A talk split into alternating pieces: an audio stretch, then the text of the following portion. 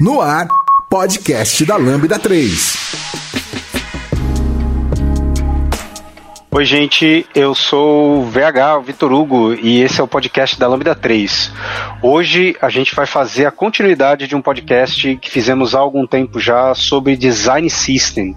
Aqui estão comigo Yara Albertoni, Nicolas Kotaka, Renato Paixão, Bruno Ranieri. Isso aí, não esquece de dar cinco estrelas no nosso iTunes, porque ajuda a colocar o podcast em destaque. E não deixe de comentar esse episódio no nosso blog, no Facebook, no SoundCloud e também no Twitter. E fica à vontade que a gente está pronto para responder qualquer pergunta sua nas redes sociais. Ou se preferir, você manda um e-mail para a gente no podcast.lambda3.com.br. Você conhece a Lambda 3? Além de produzir este podcast, somos referência em desenvolvimento de software, DevOps e agilidade. Gostamos de inovações. Somos um grupo de pessoas apaixonadas por tecnologia e constante evolução técnica e social. Saiba mais sobre nós entrando em lambda3.com.br.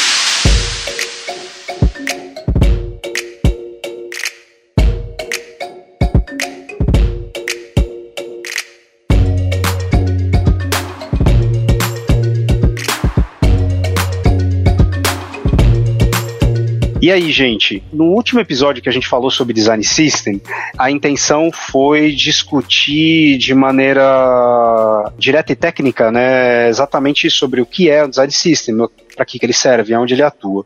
Aqui a gente vai tratar um pouco o assunto sobre um, talvez uma ótica um, um pouco mais ampla, né, para garantir que você, quem está ouvindo, consiga é, conhecer mais sobre os aspectos que levam a uma organização, um time, uma startup a decidir em usar uma, uma, uma solução como design system para os projetos que ela roda. Vamos lá, é, Nicolas e Bruno estavam no último podcast. Eu, quem, quem de vocês quer aproveitar e só fazer um apanhado básico aí sobre do que, que a gente está falando quando está falando de design systems? Posso, posso comentar trazendo um resumo de forma geral, né, sobre o que seria o design system, né, que seria então envolvendo nessa integração da parte de design e desenvolvimento.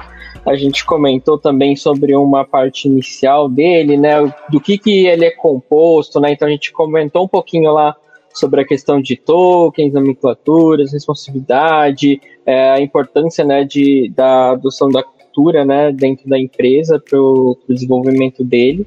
E uma breve introdução, então, à parte de Office. É, a gente teve também é, a participação Luísa Prata e do Lucas JS no último, que são pessoas desenvolvedoras, e foi bem legal o papo. A gente conversou um pouco sobre essa integração, como o Nicolas comentou. É, só dando um overview, né?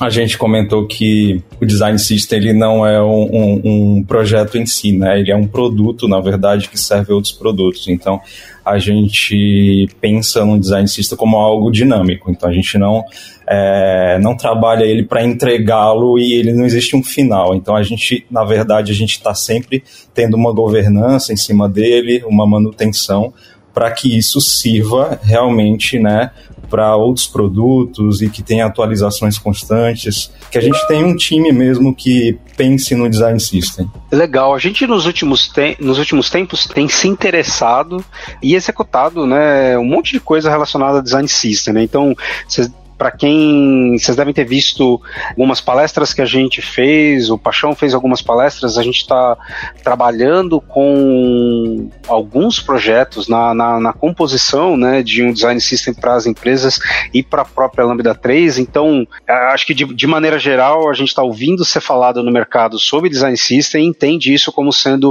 uma tendência. Mas se vocês pudessem, de repente a gente roda aqui o microfone, responder né, o que está por trás, né? Qual é a dor que está por trás para que hoje, de repente, Design System acabou sendo a resposta padrão para resolver alguns problemas de, de UX dentro dos projetos. O que está por trás disso, né? E dessa aparente fama de Design System? É, eu acho que o primeiro problema que o Design System resolve, né, se a gente conseguisse resumir em uma palavra, seria escala. Porque o design, ele, ele não é algo que é fácil de ser escalado. O Design System ajuda muito nisso, né? Então, quando a gente pensa na maturidade de design das empresas, empresas, ter essa visão de, de eficácia né, e de escala é algo que não nasce da, da vontade ou de é, do ar, né? Você precisa de princípios, você precisa de um processo. E é aí que o design system entra. Né? E aí a gente fica pensando cada vez mais no mundo onde as empresas e as pessoas dependem cada vez mais de tecnologia, né? Design se tornou uma coisa extremamente importante, porque a experiência do usuário é um fator decisivo hoje na, na escolha de produto. Né? Então os design systems eles entram mostrando, né, como parte de produtos bem-sucedidos sem design system, né, cada nova contratação, cada nova ideia, cada novo freelancer que vai entrar numa empresa, né, isso pode ser uma fonte de inconsistências para o pro produto.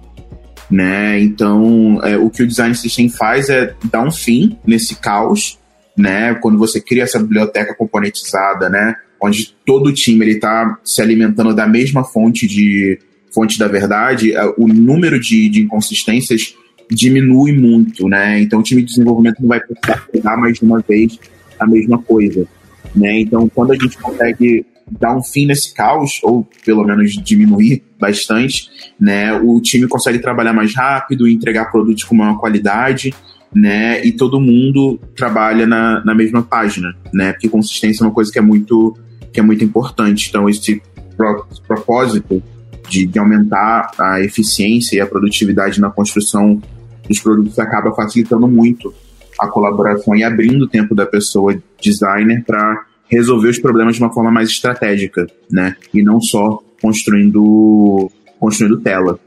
É, é, assim, é, é, uma coisa que eu gostaria de contribuir é que é, é, lógico que o design system não vai solucionar todos os problemas de uma empresa, porque nenhuma solução é, tem esse intuito, né?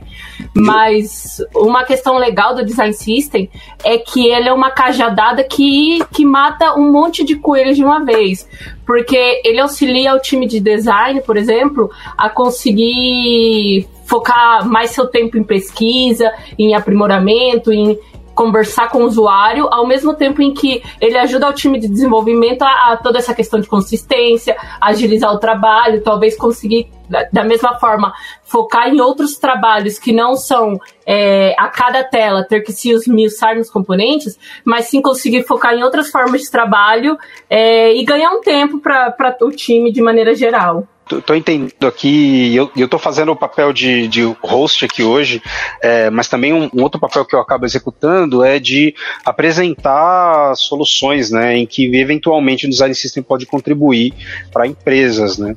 E uma dúvida que os clientes que eu, que eu encontro, eles fazem, tá muito ligado a, tá, mas eu achei que o X não fosse sobre tela, né, então quando a gente apresenta a ideia do design system, que é você conseguir ter um ferramenta ferramental consolidado para que múltiplos times possam utilizar, como que isso se encaixa na, na, na conversa, na narrativa, na, na, na, justificativa de foco de um time de UX? Então, por que, que o time de UX precisa de repente está preocupado em, em, conceber e construir um, um, DS, como vocês mesmos dizem, né, para o dia a dia, né? A, a, exatamente aonde que ajuda. Perfeito, é, VH. Eu gosto, eu gosto de falar assim que, de maneira geral, o trabalho de UX, como você me salientou ali, é, a tela, teoricamente, deveria ser um, um quinto do nosso trabalho, que no Design Thinking existem cinco etapas e a tela seria uma delas, certo? Pode ser que na rotina, a partir do momento em que um produto ele se torna complexo demais, pode ser que na rotina do designer, é, essa tela acabe ocupando mais tempo. Isso de certa maneira, não é ideal. É, seja por diversos cenários. Às vezes, porque, por pedido do cliente, isso é a parte que ele mais vê do trabalho. Então, ele gosta de ver uma evolução rápida nesse quesito, né? O que é perfeitamente compreensível.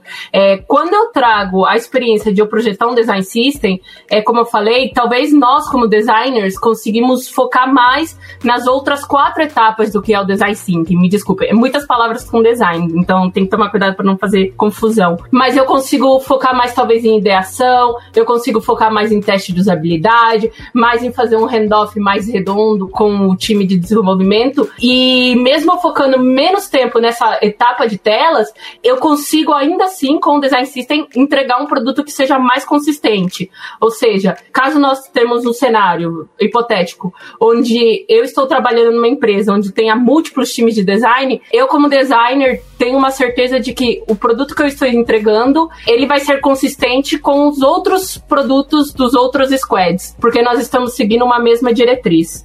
É também complemento da Yara, que eu acho que o time to market é muito importante, né, para os clientes. Então, acaba que tendo um design system, eu acho que todo o time, tanto de design quanto o time de tecnologia, ele consegue entregar muito mais, digamos, rápido, consistente, é, nos padrões esperados pelas pessoas que estão usando, né? No caso, o produto.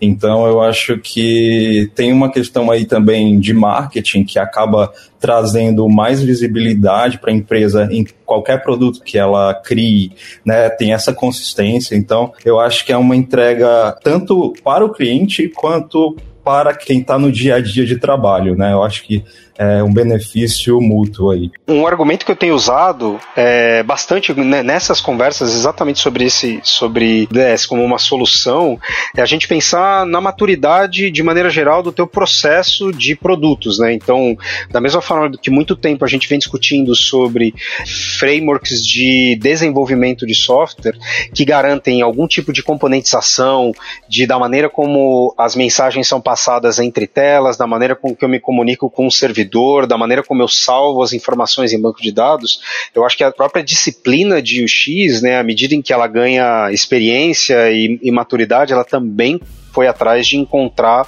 é, práticas que se, e, e, ferramental né, que possibilitasse ganhar eficiência e eficácia também. Né? Então, essa história de você conseguir ter consistência do trabalho, né, cada uma das telas, eu não ter que passar de novo por um processo de prototipação para uma nova tela, porque eu já tenho consolidado componentes e tal, é, é uma, é uma solução é, quase que lógica né, no, no processo de escala. Né?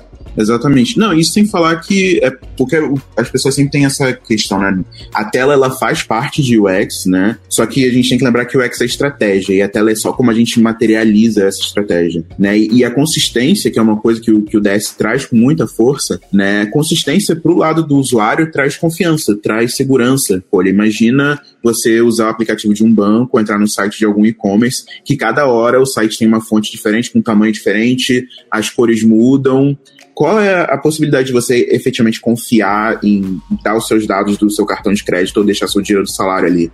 Né? Então a confiança ela pesa muito e, e, o design system a gente a gente usa muito a analogia do Lego, né? É como se fossem vários pedacinhos de Lego que você usa para montar telas ou experiências. E assim é o design system ele entra como uma caixa de Lego de um mesmo fornecedor que vai para todo mundo da empresa né? Então, assim, você não corre o risco de das pessoas estarem usando o Lego original e as outras pessoas estarem usando um Lego meio ruinzinho, né? Então, quando todo mundo está usando da mesma fonte, que nem a Yara falou, você traz muito mais consistência e, e qualidade, né? E a qualidade se mantém, você evita muito retrabalho. Como que foi no processo, no projeto de vocês? Eu acho que, é, se eu não me engano, o Bruno agora está tocando um projeto específico de design system, né? O Paixão começou um projeto também nesse sentido. Como é que como é que foi esse processo? Então, por exemplo, eu quero saber assim, ah, uma, uma empresa que está lá, está vendo, está passando pelos problemas que são comuns, né, de ter mais de um projeto, precisar fazer prototipação, desenho de tela, definição de tipografia e tal, isso gera um monte de problema.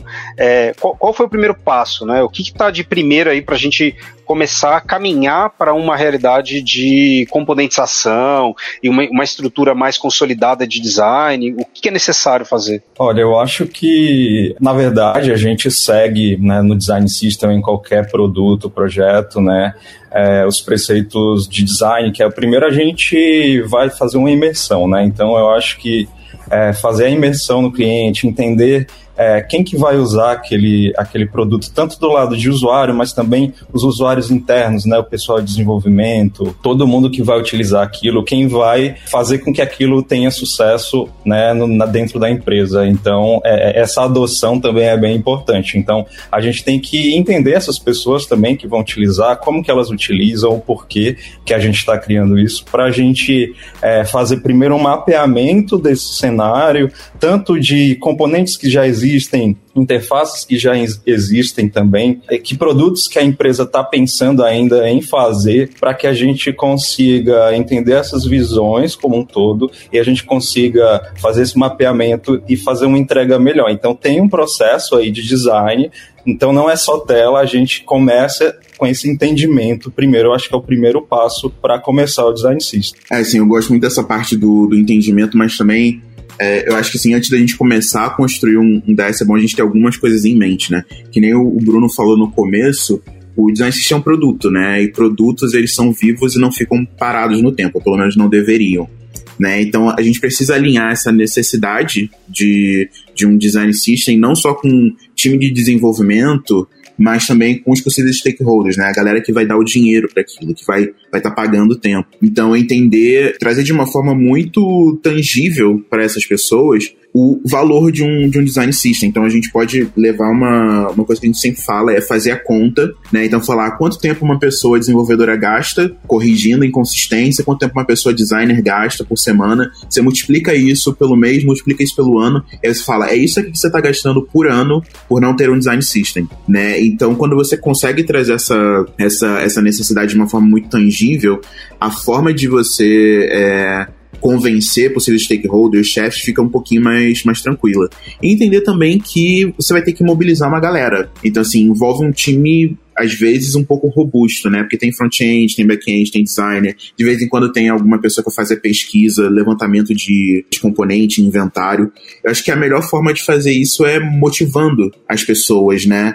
É, mostrando o quão simples a vida dessas pessoas vai ser depois de elas terem um, um, DS, né? Que iniciar os projetos vai ser muito mais simples e muito mais rápido. Que, que é, e é importante também entender quais são os critérios que, que vão ser usados para medir a eficácia desse produto, né? O que, que a gente vai usar? Vai ser conversão, vai ser diminuição de pessoas no saque, é o tempo de desenvolvimento, é diminuição de, de trabalho duplicado, é aumento de consistência. Ter tudo isso em mente e, e entender também como isso vai ser medido, você depois de ter tudo isso, você consegue levar esse problema para as pessoas que vão possibilitar a construção, que são os stakeholders, o time de desenvolvimento.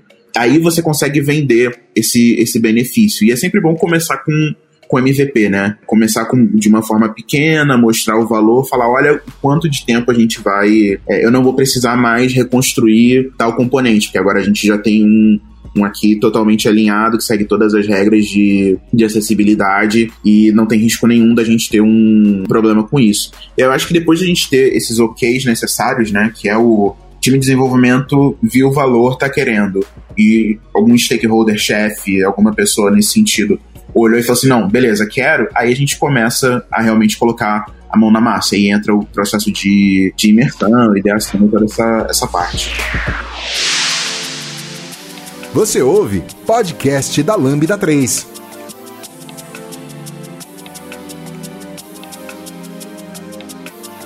Tá, mas eu, eu, eu, quero explorar um pouco os problemas, porque eu acredito que é, identificar se eu preciso ou não preciso de uma solução, de um movimento né, de, de componentização e de design system, eu acho que demanda de entender os, o que está pegando fogo. Então, assim, vou perguntar para a Yara, para citar alguns, e depois a gente pode contribuir e tal, mas é se eu estou tendo qual o problema no dia de hoje no meu, nos times, nos times que eu estou trabalhando, na empresa que eu estou trabalhando, talvez design system seja um caminho para começar a conversar. Porque eu acho que a dificuldade, a maior dificuldade que os nossos clientes têm é não saber que não sabem, né? É, é, a ideia de tô sofrendo aqui com o meu time, mas eu nem sei que isso é um problema que já está resolvido e que não, não precisaria sofrer tanto assim. Então, que tipo de, de problema que a gente identifica que talvez partir para uma discussão sobre design system possa ser um, uma solução viável? Bom, perfeito, VH. Eu acho que você fez a pergunta certa. Vamos lá.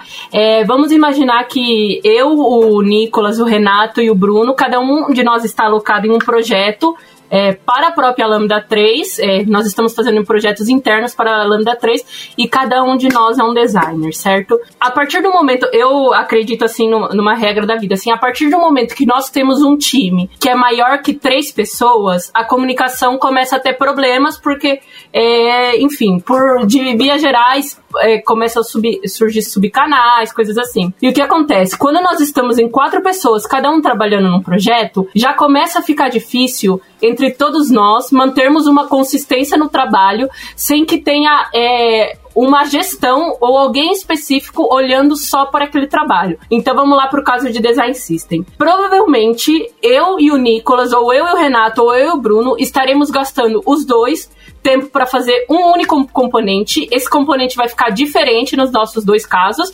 e a gente vai estar tá gastando o mesmo tempo para fazer a mesma coisa. Então, imagina, eu tô fazendo uma label, o Nicolas tá fazendo uma label, um dos componentes mais básicos, assim, que nós temos em design. É, nós dois vamos estar fazendo esse mesmo trabalho, é, vamos estar gastando mais tempo, porque nós dois estamos atuando nessa coisa, pro fim, entregar um produto inconsistente. Porque quando a Lambda 3 for lá e for entregar esse produto, é, você que é cliente nosso da Lambda 3 vai olhar, vai entrar num site que o Nicolas fez, depois você entra num site que a Yara fez e vai estar diferente. Imagina se uma hora você entra no, no site, em uma página da Lambda 3 e tá tudo em vermelho. Você conhece que, por exemplo, o nosso material é tudo em azul. Você vai estranhar, você vai, vai perder credibilidade, todas essas questões. Então, a, aqui nós temos dois pontos. Primeiro, consistência. Nós temos que manter a consistência entre todos os produtos que uma empresa entrega.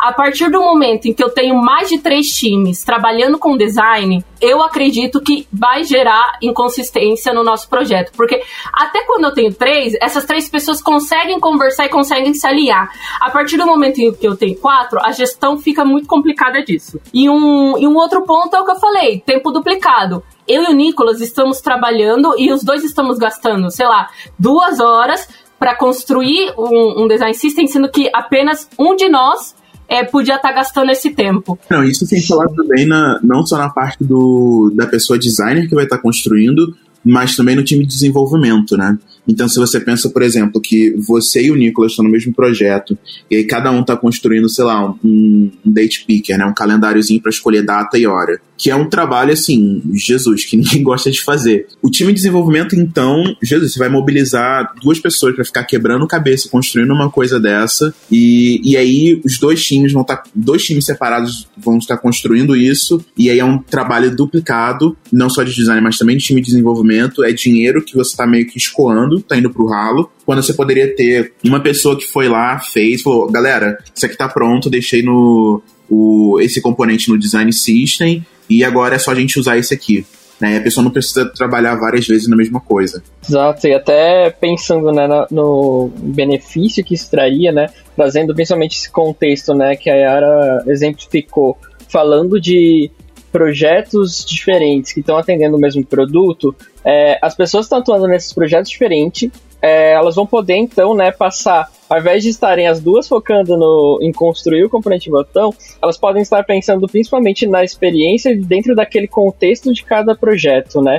Isso vai beneficiar ainda mais a experiência, mantendo a, a consistência ali e reduzindo né, a curva de aprendizado. Que qualquer produto vai gerar aquela curva de aprendizado, e quando tiver uma funcionalidade nova, também vai gerar. Então, se a gente mantém pelo menos essa consistência, por exemplo, numa nova funcionalidade, as chances né, de reduzirem as chamadas né, de atendimento por questão de uso, tem muita, uma chance muito grande de caírem, né? Legal. A gente, dando um, um, relato, é, que eu acho que a gente começou a discutir sobre isso no contexto da Lambda 3, né, e aí falando como empresa mesmo, que foi é, numa discussão que a gente estava tendo até mesmo com, com o Renato, mas era para todo novo projeto que a gente começa, tem uma série de ações que acontecem repetidamente. Por quê? Porque normalmente os nossos clientes têm a própria estrutura de DevOps, eles têm a própria estrutura de, de código, e normalmente eles também acabam tendo uma estrutura que eles gostariam de ter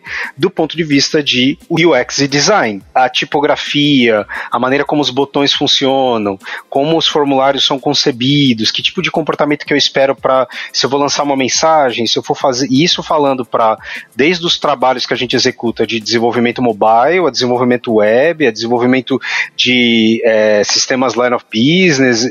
Então, sempre os nossos clientes têm alguma estrutura que ele acredita que deve, que, que deve ser seguida. Como é, o trabalho que a gente executa, ele sempre é do nosso cliente, né? Então, como empresa de software customizado, a gente não fica com a propriedade intelectual nenhuma.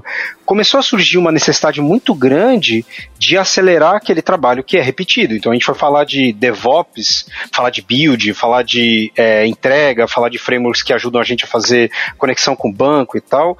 É, é, começou a ser natural identificar né, à medida que o nosso time de UX cresceu, identificar uma, uma necessidade de que, pô, por que, que todo projeto novo a gente tem que, a gente já tem um ferramental de desenvolvimento construído? Por que, que quando a gente olha para UX isso não está construído ainda? Então foi uma demanda também de, de aceleração, né? Então não é que a gente vai simplesmente começar do zero tudo. Para aqueles clientes que conseguem ou que, que, esperam algum tipo de componentização, a gente consegue fazer. Isso vai facilitar para todo mundo, né? Que aí a gente foca é, atacar o problema real do cliente e não ter que ficar negociando tipografia, porque normalmente o, o cliente já tem muito disso. Só que quando a gente vai fazer prototipação, vai fazer entregas curtas, eu tenho um, um tempo a mais que é aquele tempo de conceber tudo isso para e alinhar tudo isso com o, o cliente de, de antemão. Né? Então, até a própria ideia de design system, não, não só para uma empresa de produto, né, mas no nosso caso, ela também tem sido bastante útil nas, conver nas mais diversas conversas que a gente está tendo. Sim, VH. É, essa questão acho que tem, tem um pouco a ver, a gente até comentou anteriormente, que muitas pessoas acham que é a tela né, que a gente faz o que é o mais importante. Na verdade, é importante, mas ela não é importante no sentido de que ela vai tomar mais tempo.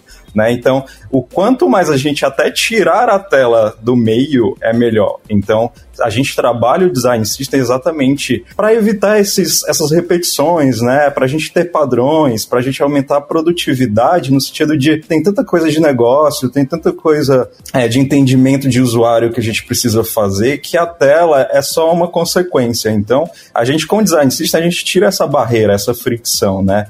A gente não vai ter uma comunicação que seja só entre o time de design ou entre o time de desenvolvimento. A gente vai conseguir ter uma comunicação muito mais ampla. Sim, não, isso sem falar que, que é um trabalho que fica delegado para o cliente, né?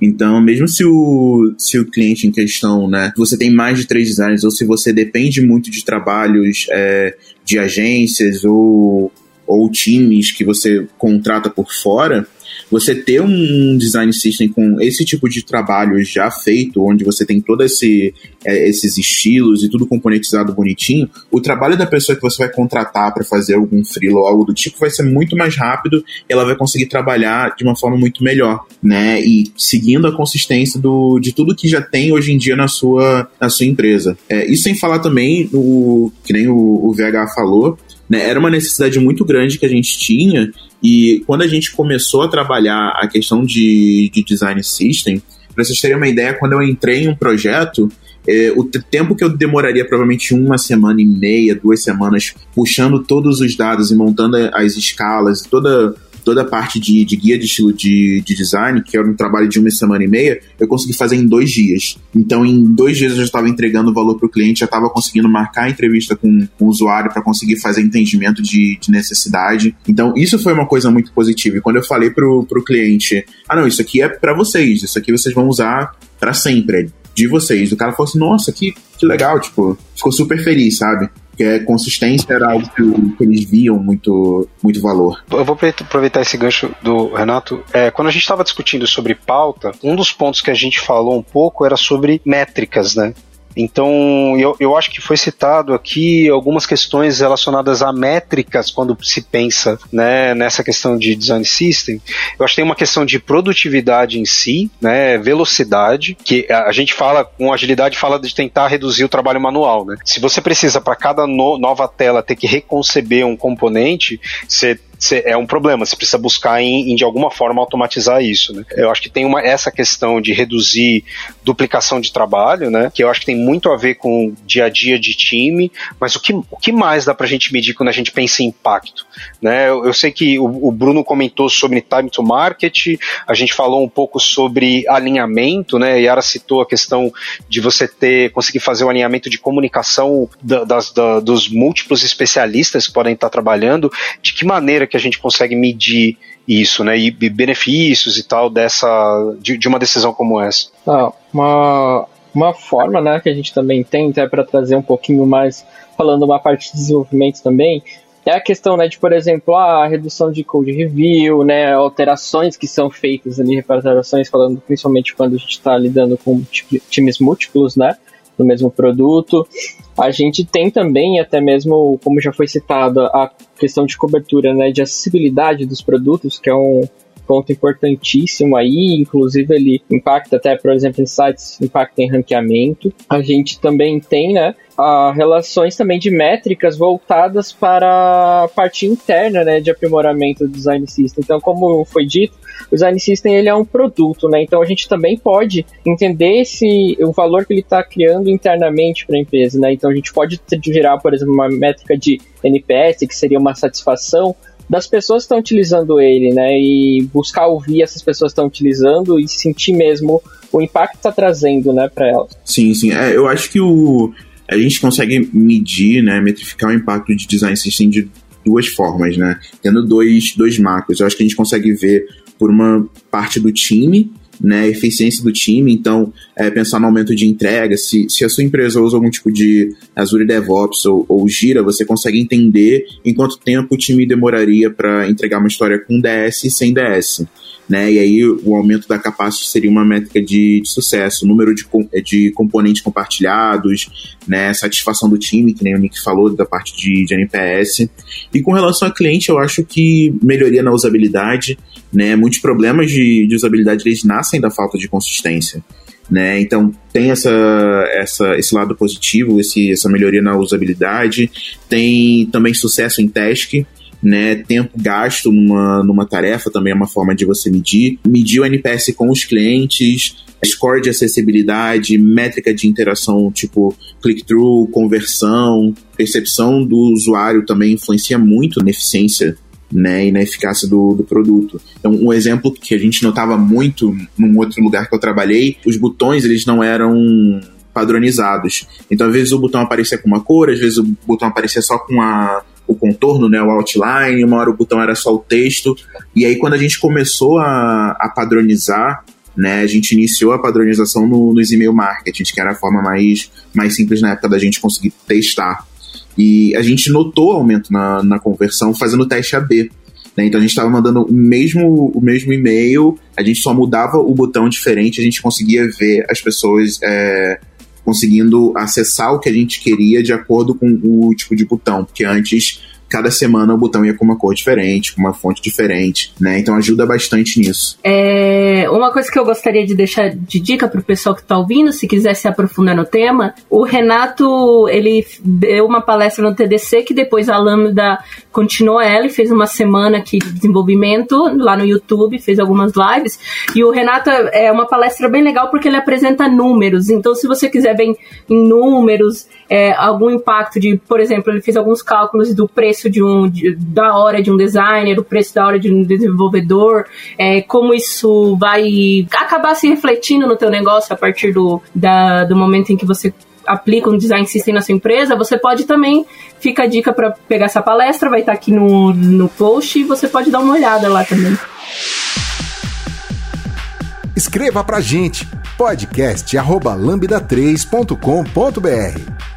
A gente não falou, assim, apesar de ser, parece ser uma grande solução para um monte de coisa, né, essa ideia, mas é, onde é que está o desafio que vocês enfrentaram em conceber, vender para os times e, e trabalhar na, na, na, criação e na construção de um, de um design system, né? Então, é, para quem tá, ainda não começou essa, ainda não começou isso ou está planejando e tal, o que pode esperar de problemas? Até para a gente não ficar aqui, né, vendendo o sonho, o que, que teve de perrengue perrengue aí? Me contem. Eu acho que, assim, é, que eu me lembro de que eu passei em questão de projeto foi questão de, de, de, de clientes onde havia um cenário em que já haviam diversos é, rascunhos de um começo de design system e não era unificado. Então, tinham diversos produtos, cada produto ele seguia a sua própria regra interna e não eram unificados entre si, né? O que, em um certo aspecto, já, já é prejudicial por toda a questão de credibilidade que a gente já passou. E no momento, então, que a gente vai criar um design system e a gente já tem diversos padrões, é compreensível de que isso vai ser difícil de ser alterado e é uma coisa que é, vai, vai apresentar alguns problemas no cenário para alterar, mas assim, deixando claro que é, quanto mais diverso é, os seus padrões de design estão dentro da sua empresa, talvez mais grave ou mais crítica a situação esteja. Então, talvez é o mais urgente possível, você precisa, talvez, começar a pensar num design system. Mas, assim, no final das contas, é, vai acabar chegando sempre naquele empecilho. Poxa, beleza, é, nós temos vários padrões diferentes de coisas que nós fazemos aqui. Agora nós precisamos focar em um. Como nós fazemos? Nós pegamos algum desses padrões e damos continuidade nesse descontinuamos os outros. Nós sentamos o time de desenvolvimento uma semana, um mês, para mudar só isso. A gente sabe que em muitos cenários não é possível, então o que, que a gente faz? As telas novas que são feitas vão ser num formato novo? mas aí vai dar diferença com a antiga. Ou, ai, com, o tempo a gente vai criar um plano de ação para fazer isso? Essa é uma estratégia que, como o Renato falou anteriormente, não cabe a nós só designers termos. Design é estratégia. Então, a, a gente gosta de sentar junto com o stakeholder e falar: olha, nesse cenário a gente consegue fazer X, a gente consegue fazer Y, e tentar pensar nessa questão. Na minha opinião, quando a gente encontra esse cenário de já ter diversos design systems é, no mesmo local, esse é o cenário mais complexo e esse é o cenário onde nós precisamos mais estratégia, mais cuidado e pensar em conjunto.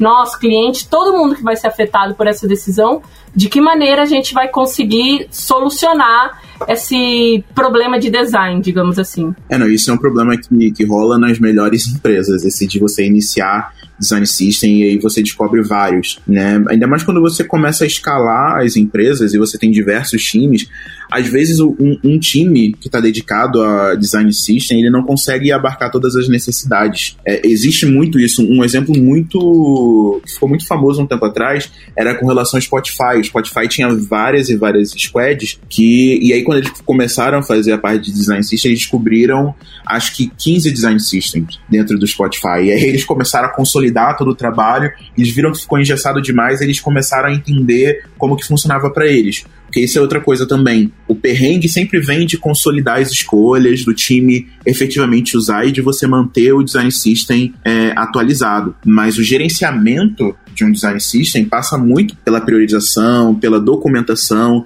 e constantemente estar tá avaliando aquilo, né? Porque é um produto novamente, né? A gente não é fazer e esquecer e deixar pegar poeira, não. É fazer e ficar medindo e tá entendendo. Então, uma estratégia que seja adaptável, né? Acho que essa é a melhor palavra. Uma estratégia adaptável é crucial, sabe? Então, entender como as mudanças acontecem dentro do contexto da sua empresa, é entender qual é o fluxo de validação de necessidade, como que é a aprovação desses, desses componentes são criados, como que implementa, tudo isso tem que ser desenhado, sabe? Como eu falei antes, né, tem alguns modelos que já existem, que é ou uma pessoa que toca o DS, né? Ou você ter um time exclusivo para DS, Design System. Tipo, um comitê de pessoas de squads diferentes que trabalham juntas na construção, né? E aí esse time poderia ser um time de Design Ops né? E a documentação ela sempre tem que ser muito clara. A maior parte dos problemas de design system vem da, da documentação, né? Então diminuir o número de, de termos de indústria, porque o design system tem que funcionar para todo mundo, né? Tem que ser muito bem simples, tem que ser direto para o time inteiro entender. E é algo que você paga no onboarding de novas pessoas né? Então, assim, as pessoas elas vão usando o seu, o seu produto e para elas vai ficando muito mais tranquilo conforme elas vão entrando. E a documentação atualizada, assim, eu, sou do partido que se não tá documentado não existe. E se não existe, alguém vai criar e não vai ser da, da melhor forma. E se alguém vai criar, vai ser retrabalho, e retrabalho é dinheiro indo pro, pro ralo. Então, assim, tem que documentar as coisas e manter o, o design e o código sempre atualizados. Sempre trazer essa, essa, essa parceria, né? Que tipo de ferramental hoje, vocês jovens e tal, estão usando para para compartilhar essa visão, né, sobre, sobre o Design System. Então, o que, que é o ferramental padrão de compartilhamento, consolidação e onboarding de novas pessoas para um trabalho consistente, né? Então, o que é a equivalência do um Azure DevOps, um Gira, um, um ambiente de CI/CD para a realidade de um design system? Olha, algumas ferramentas, na verdade, na parte mesmo de componentização, que a gente está utilizando bastante é o Figma, né, como prototipação, é que você consegue documentar várias coisas, é, várias telas, fluxos, você pode compartilhar com as pessoas, é colaborativo. Então isso é bem legal gerenciar suas bibliotecas de design, faz com que também os desenvolvedores possam entrar no arquivo para fazer o handoff, então é bem bacana. E tem outras ferramentas também que o pessoal de desenvolvimento utiliza, como Storybook, né, que já realmente aí é codificado, né, os componentes para você é, ver o código, ver também é, algumas especificações. Tem o Zero Height também que que faz essa documentação né, para que isso seja adotado, os componentes que são utilizados, as atualizações, é, versionamento desse design system também é bem importante para que é, as pessoas é, entendam isso como um produto exatamente e vejam o que, que eu atualizei, o que, que eu não atualizei, tratar como release mesmo, então isso é bem importante. É, tem algumas ferramentas que a gente pode usar para documentar né? Tem, é, tem a galera que gosta de usar o Confluence, que é parte do, do pacote do Gira com Trello.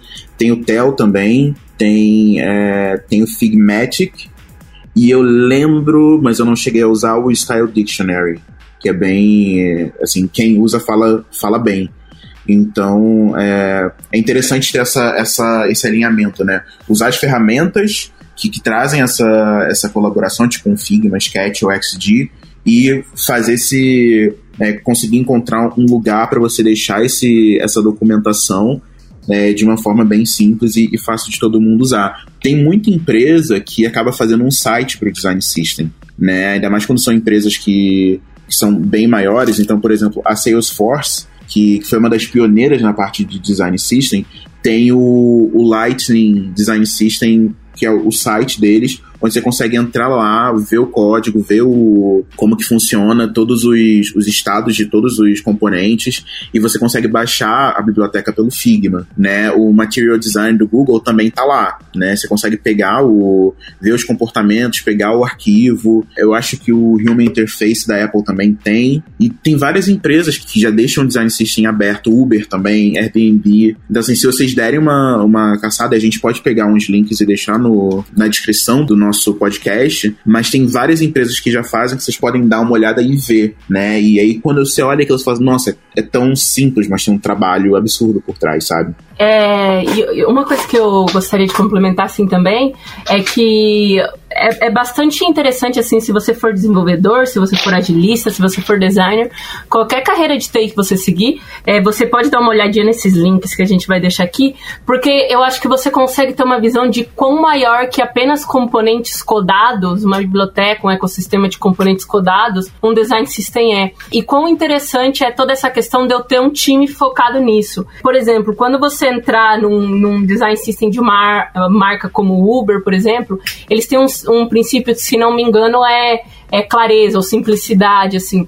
E, e, e, existem várias outras questões que às vezes são imateriais, que compõem design system e que é parte do time de design ops é, decidir essas questões. Então, eu acho uma experiência bem legal é, você entrar nessas páginas, ver como eles tornam conceitos teoricamente abstratos em, em, peças de design, depois em componentes, em, em, coisas que vão ser codadas, é bem legal, é, é uma experiência bem bacana. Sim, é, tem, tem bastante coisa até da questão de, de textos, né? Como que você deve falar, tom e voz, é, até para dar mais liberdade e, e, e, consistência também no como que a interface está falando com os usuários. Então, tem todas as regras de como deve falar, como não deve falar. Então, isso engloba também uma não só tecnologia, mas também comunicação, marketing, você o uhum. design é exatamente isso, né? Um sistema. Então, quanto mais as pessoas tiverem ali e, e beberem da, desse design system, ele vai ser muito mais funcional. Exato. É, porque assim, é para ser aquela aquela fonte única de verdade, né? Então você tem ali as palavras que você usa, tom de voz, você vai ter estilos é, fotográfico, o design system, quando ele fica cada vez mais robusto, né, para empresas que têm diversos tipos de, de outputs de design, outras formas de, de comunicação, o design system ele tende a ficar uma, uma, uma ferramenta, um produto cada vez mais holístico para a empresa, né? Então, se você vai, se você está numa empresa muito grande, tipo uma Salesforce da vida ou uma Claro, você vai mandar um e-mail para o cliente, você consegue entrar no design system e olhar como que é a estrutura de um e-mail, como, quais são as palavras que você deve usar, né? Então isso, isso ajuda bastante, porque você não corre o risco de fazer algo que está fora da, da expectativa da empresa ou da marca, né? E você ter esses princípios de, de design ajudam muito também quando você está fazendo é, críticas ao trabalho, quando você está fazendo é, entregas, né? Você, você pensa naqueles três pilares que você tem como, como construção para o design da sua empresa, você fala, ah, isso aqui está seguindo os três pilares, isso aqui está faz sentido com o que a gente considera ser bom design, né? Então, ter esse trabalho junto do, dos stakeholders, da galera de, de design ops é sempre muito importante.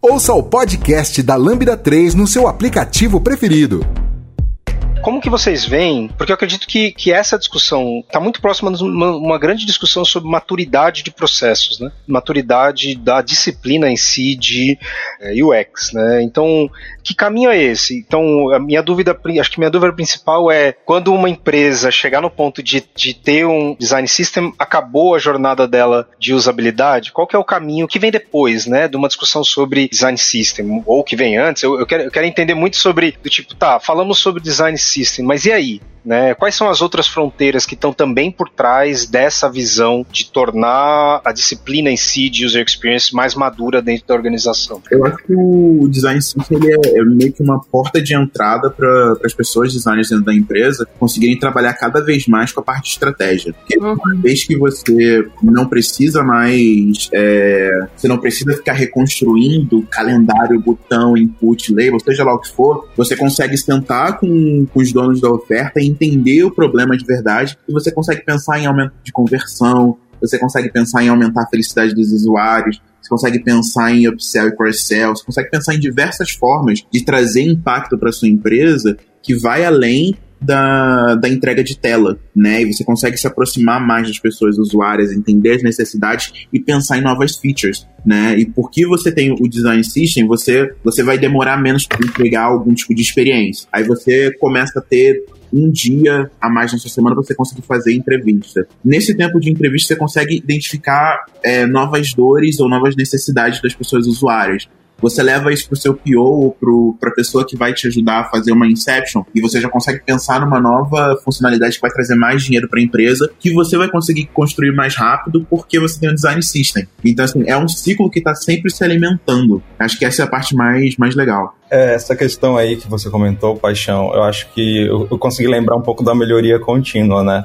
Que tanto se fala também em desenvolvimento. E, e, eu acredito que é isso, assim, você ter esse ciclo é importante. Então é por isso que o design system ele não acaba, na verdade, é, ele vai sendo melhorado, né? A partir da percepção das pessoas, tanto usuários como o próprio time, isso vai sendo melhorado, os processos vão sendo melhorados internamente, isso reflete na hora das pessoas usarem o seu produto. E, e, já, já existem novos caminhos que são dados assim pelo mercado de como um design system maduro pode, pode abrir novas fronteiras para amanhã. Aí aqui a gente fala de, de sonhar, assim, mas, é, por exemplo, em um curso que eu fiz, falaram muito sobre como nós, é, como designers, é, a partir do momento que a gente tem um design system componentizado, a gente consegue, por exemplo, pensar em talvez oferecer é, duas situações diferentes para dois usuários diferentes. Então vamos supor que é, a partir de testes de usabilidade, eu, eu detecto que no dispositivo daquele usuário ele responde a um, melhor a a um tipo de data picker que age de uma forma X ao invés de Y. Eu, como designer, consigo pôr o X para esse usuário, o Y para um usuário que reage melhor ao componente Y. Não sei se deu para entender o que eu quis dizer. Sim, sim, aumenta a sim. parte de, de customização, né? Você, você aumenta a customização, assim. Eu tenho um professor, eu fiz pós em design digital, e eu tenho um professor que ele fala que o design está na exceção, né? Em a gente pensar em não no cenário geral, mas também a gente conseguir pensar nas minúcias do cenário. E a gente sabe que num, num cenário de desenvolvimento ágil, é, a gente tem bastante priorizações, a gente tem que priorizar o que é principal, e eu acho que a partir do momento que eu implanto o design system, eu consigo também olhar para os usuários que são de exceção, ou para as regras de negócio que não vão se comportar.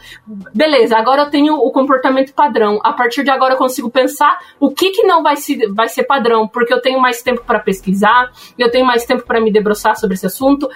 Uma coisa bem legal que a gente esqueceu de falar aqui, eu tenho mais tempo para pensar em acessibilidade, por exemplo, porque eu posso construir um design system onde parte da documentação dele é, pede algumas regras de acessibilidade.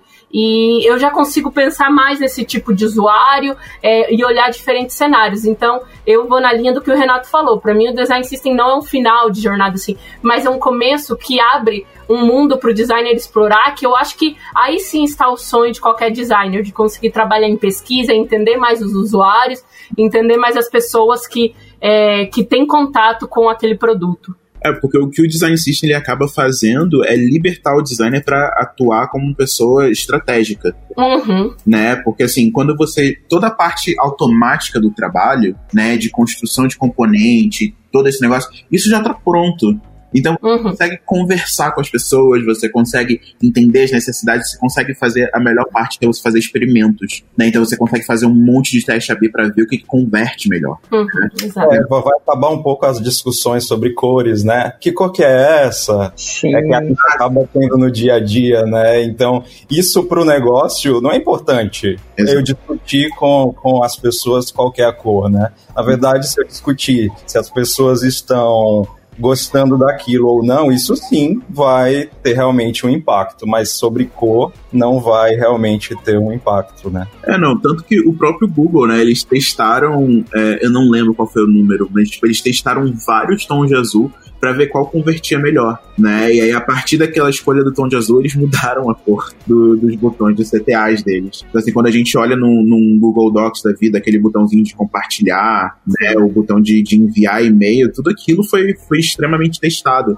Isso, e você só consegue testar essas coisas e, e, você consegue documentar isso depois de você ter essa, essa estrutura inicial, né? Porque você chega lá e fala assim, ó, fizemos um teste com esse número de usuários e vimos que as pessoas convertem mais com um tom de azul XPTO. Esse é o tom de azul e vai estar tá lá documentado. Esse aqui é o que converte melhor, esse é o tom, essas são as variações e é isso, sabe? Sim, nossa, é muito isso, né? Fora já né, tendo esse contexto do design system, né, para aplicar depois para todas as aplicações, né? Por exemplo, nesse caso do Google que tem diversas aplicações, se torna muito mais prático e rápido, né? Não, exato, ainda mais Google, uma empresa que tem, sabe, Deus quanto designers. É, é e, e, e, o, e, o, principal, assim, é que eu acho que é outra coisa que a gente não abordou nessa questão de escalabilidade, mas é talvez quando, é, a partir de um teste, é, nós percebemos que vai ter que ter uma alteração na cor é, imagina que você tem a cor da tua marca e ah, talvez por um teste de usabilidade ou talvez por uma escolha de marketing mesmo, vocês decidiram mudar a cor da marca de vocês. É, pode acontecer de que, tipo, o ideal não, não é que cada time tenha que se debruçar no, no, código e ir mudando manualmente cada cor. Mas a partir do momento em que eu tenho um design system centralizado, eu posso mudar lá o token, o componente e subir aquilo tudo de uma vez, por exemplo. Ou seja, é, a, até mesmo quando eu tenho um processo de alteração dentro da empresa, seja, como eu falei, por design por teste de usabilidade, seja por escolhas de marketing, eu tenho uma escalabilidade melhor de, de como reagir a essas mudanças dentro da empresa. É, exatamente. Imagina se o Uber tivesse que mudar cada tela é, quando tivesse um redesign, né? Ou a, a ela mudou a marca, mudou a fonte, e aí vai ter que fazer. Eles não vão entrar em cada uma das telas que foram feitas, eles vão chegar lá no arquivo raiz, vão trocar a fonte, e é isso saca? Ou se sua empresa foi comprada por uma outra, a cor da sua empresa é azul, se foi comprado por uma empresa que é verde, você vai lá no, no, no, no token de cor de marca, você vai lá e troca. Agora a cor de marca é verde. E tudo que tava verde antes vai ficar, que tava azul antes vai ficar verde. Né? Então traz esse, esse trabalho e, e como é uma biblioteca que é, que é compartilhada com todo o time, né? As pessoas elas não vão precisar cada um alterar no seu próprio arquivo. Mudou no arquivo raiz, mudou em todo lugar. E isso tem que ser facilitado por, pelos times de, de maneira geral, pelos, pelo time de desenvolvimento. Em, em que momento que existe essa conexão, né? Lembra que a gente falava que precisa de uma comunicação geral aí, né, dos times que estão trabalhando, pessoas desenvolvedoras, time de negócio, visão muitas vezes dependendo da escala, até de marketing, né, porque a gente vai tocar na marca, visão de design. Como que é na experiência de vocês esse desafio de consolidar essa informação para que eu possa chegar nesse patamar, né? É, assim, eu não sei se entendi tua pergunta, BH. Eu, eu acho que você está falando assim da, da questão de, de como eu mobilizo as pessoas, assim, quem eu Isso, né? exatamente, exatamente. É, na... Pra chegar nesse ponto que, ah, eu preciso, para eu mudar, a gente mudou, teve um revamp da marca, ela deixou de ser azul e passou a ser roxa. Para que isso aconteça de maneira harmoniosa, o que, que, a gente precisa? É, assim, num cenário que, que for perfeito, assim, e, e raramente os cenários são perfeitos, é, a gente consegue pensar num, em algo que está inteiro componentizado, e aí é só mudar um, um, um token lá no, no código, no código do componente. Como eu construo até chegar Bom, primeiramente, na minha opinião, um time, eu tenho que ter um time de design ops dentro da minha empresa. Quem vai compor esse time?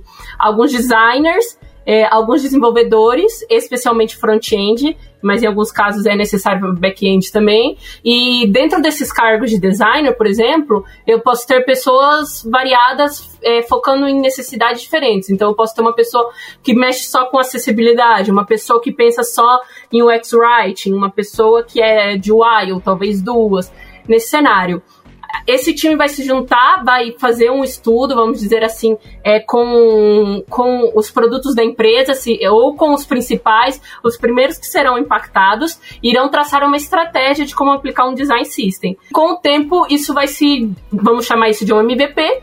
Esse primeiro MVP vai sendo colocado, e com o tempo, o ideal é que isso vá atingindo a empresa inteira e chega uma hora que todos os produtos da empresa estão componentizados com esse design system que esse time fez. O MVP vai evoluindo como num cenário comum e a empresa inteira vai ter esse MVP. Aí a partir do momento em que beleza, mudou a cor da empresa, o, o, o CEO da empresa chegou e falou: olha, gente, nós aqui fomos vendidos para a Yara Cosméticos, vamos supor. E a cor da Yara Cosméticos é azul bebê. Então, esse time de design ops, ele vai lógico que ele não vai só chegar lá e mudar o código da cor. Ele vai fazer todo um estudo, impacto, conversar com os times, todas as questões, e ali sim os componentes vão sendo alterados de maneira de muito menos de impacto. Não vai ser, olha, cada time vai precisar lá e vai ficar mudando, como eu falei anteriormente. Vai ser uma mudança que, apesar de também ser gradual, ela vai ser, ela vai ser mais simples de ser aplicada. É, eu acho que a gente também, as empresas, a, a gente passando agora, né, nesse contexto que a gente está de pandemia, por exemplo, a gente viu que as empresas precisam é, se adaptar às mudanças, né? Então, eu acho que o design system também, nesse, não, não, no cenário de pandemia, mas só fazendo esse paralelo, as empresas tendo um design system e não precisa ser o mais perfeito, né? Eu acho que é um trabalho de formiguinha mesmo, que você vai começando aos poucos. Você não precisa já ser o Google e ter um material, não. É, na verdade, você vai começando aos poucos e você vai melhorando isso. Então, não se preocupe em querer ser perfeito agora, mas você vai o importante é você começar. Então, se você está preparado para as mudanças, o Design System acaba é, te dando essa liberdade, por exemplo, como vocês falaram, né, de uma mudança de cor, de logo, de qualquer outra coisa que possa vir a mudar na empresa, seja ela comprada ou mude mesmo a cor do marketing, isso vai ser muito mais fácil de mudar. Então, é, você vai conseguir, de novo, falando do time to market, isso vai ser muito mais fácil de estar no mercado de uma forma sem muita fricção, que você tenha muitos retrabalhos ou mais custo de desenvolvimento para fazer tudo de novo, contratar uma equipe para fazer tudo de novo, jogar aquilo fora, né? Então acho que é nesse sentido. É, não, eu ia trazer um exemplo de, de algo que rolou no meio dessa pandemia. Eu tenho alguns amigos que trabalham numa, numa empresa que trabalha com entrega de, de alimentos né, de uma forma bem geral. Trabalho com entrega de alimentos e com a chegada da pandemia, eles precisavam fazer, precisavam fazer entrega de mercado. Só que eles não faziam isso antes, né? Eles falaram assim, caraca, a gente vai precisar fazer isso, como é que a gente vai fazer? Se eles não tivessem um design system, não tivessem vários componentes já prontos, eles não iam conseguir lançar a nova funcionalidade de pedir entrega do mercado e agendamento em acho que foi em três semanas que eles fizeram, porque eles já tinham, tipo, já estavam se preparando, falando assim, ó, se esse negócio chegar no Brasil, a gente já tem uma, uma ideia inicial de como que pode ser, e eles conseguiram lançar um MVP muito rápido, porque eles tinham um design system, né? Então, tipo, tem um amigo meu que trabalha numa empresa que, que entrega comida orgânica congelada. No meio da pandemia, todo mundo que tá em casa, o pessoal que tá querendo se alimentar bem, o pessoal começou a comprar mais comida orgânica. Eles precisaram escalar o time de design, o time de design cresceu em quatro pessoas. Se eles não tivessem um design system, o número de inconsistência que ia ter com o pico de, de novos usuários, isso ia trazer problema para a empresa. Porque as pessoas não iam conseguir se encontrar no, no produto, eles não iam conseguir é, ter confiança no produto por causa das inconsistências, né? Então o design se ajuda muito nisso. De maneira geral, Quais são os passos, então, para a gente é, ter meio como um, um, fechamento né, desse, desse podcast? O que, que a gente está olhando como passos na criação? Como que se parece um cronograma desse né, de concepção e desenvolvimento, né, ideação e tal, de um DS? Assim, normalmente o, o DS se inicia com o levant... além da da depois de você conseguir, né, ter o time de desenvolvimento do teu lado, stakeholder entendendo o valor, depois disso você começa normalmente com é, fazendo um inventário de interface, né, que é basicamente você construir um catálogo com todos os componentes reutilizáveis que fazem parte do, do teu produto. Então, estilo de cor, é, estilo de texto, ícone, quais são os grids, né? Tudo isso vai te ajudar a levantar as inconsistências e identificar quais componentes estão funcionando e quais não estão. Né? Porque quando você vai olhando, né, você vai, vai acessando, o que mais acontece é, por exemplo, é você ter botões CTAs que ou estão com o texto todo em caixa baixa ou todo em caixa alta, a cor tá diferente, né? Então, quando você faz esse inventário, você consegue iniciar esse, esse levantamento. Com o inventário em mãos, você consegue mostrar para os stakeholders e garantir que a galera tá, tá a bordo, né? Você mostra lá as inconsistências, fala esse mesmo drop-down, esse mesmo input, date picker, foi criado cinco vezes. E o time de desenvolvimento estimou que isso aqui dura, é, é um trabalho de sei lá quantos dias. Isso aqui a gente gastou tantos reais, tantos mil reais construindo isso aqui, sendo que a gente poderia ter feito uma vez. Então, com esse aval, você consegue ir construindo o time, e assim, um time muito é, multidisciplinar, para implementar e gerenciar esse, esse DS. Né? Então, normalmente você precisa de uma pessoa designer, uma pessoa desenvolvedora, uma pessoa front-end, uma pessoa back-end, né? E aí você vai construindo o time. Então, você começa com, a, com o levantamento de fazer esse inventário, né? Levantar as inconsistências e aí você vai priorizando, né? Você entende o que, que o que, que a gente mais tem na nossa plataforma, o que, que mais precisa, uh, o que a gente precisa ter como MVP. A gente precisa de botão, a gente precisa de cor, a gente precisa de texto a gente precisa de ícone e de grid.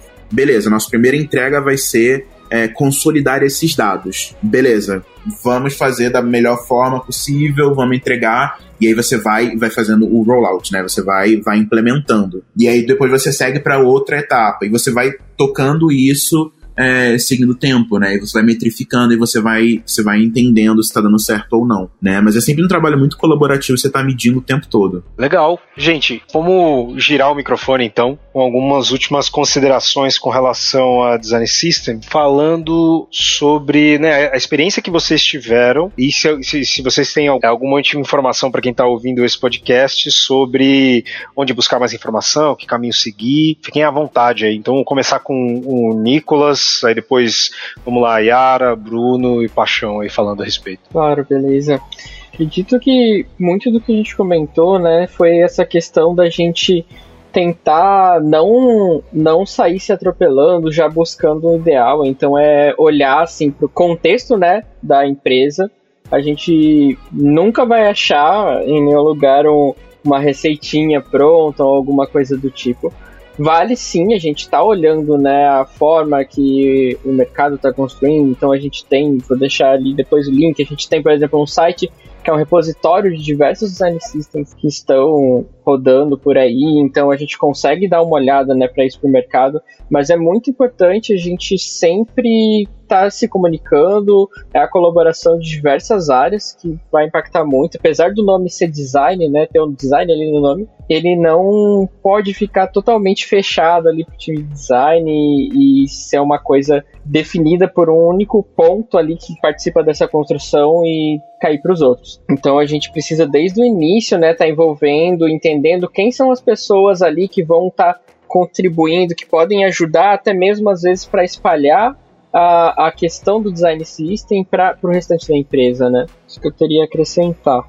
É, eu acho que eu vou na mesma, na mesma linha do Nicolas, assim, é, como diz, né, o, o, o perfeito é inimigo do feito, então, começar a pensar num cenário de MVP, é, ter uma equipe que entenda o que, o que está fazendo em quesito de design system, que saiba é, aplicar esse inventário, que saiba entender as regras de ne negócio da empresa, entender, conversar com o stakeholder para aplicar esse design system, porque não é uma tarefa fácil, não é uma tarefa que é, é rápida, mas é um produto que ele traz ganhos para a empresa e ganhos financeiros. Então, como eu falei, é, você consegue encontrar vários textos na internet que falam sobre isso.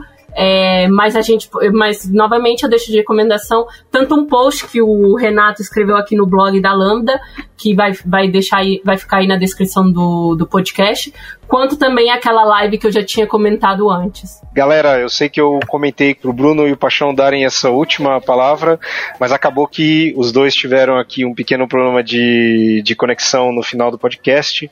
De qualquer forma, eu quero agradecer a participação de todos, muito legal o papo.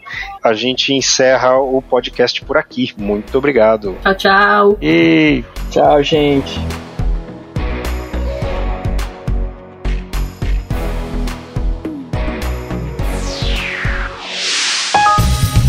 Você ouviu mais um episódio do podcast da Lambda 3. Indique para seus amigos esse podcast. Temos também um feed só com assuntos diversos e outro que mistura assuntos diversos e tecnologia. Toda sexta-feira, sempre com o pessoal animado da Lambda 3.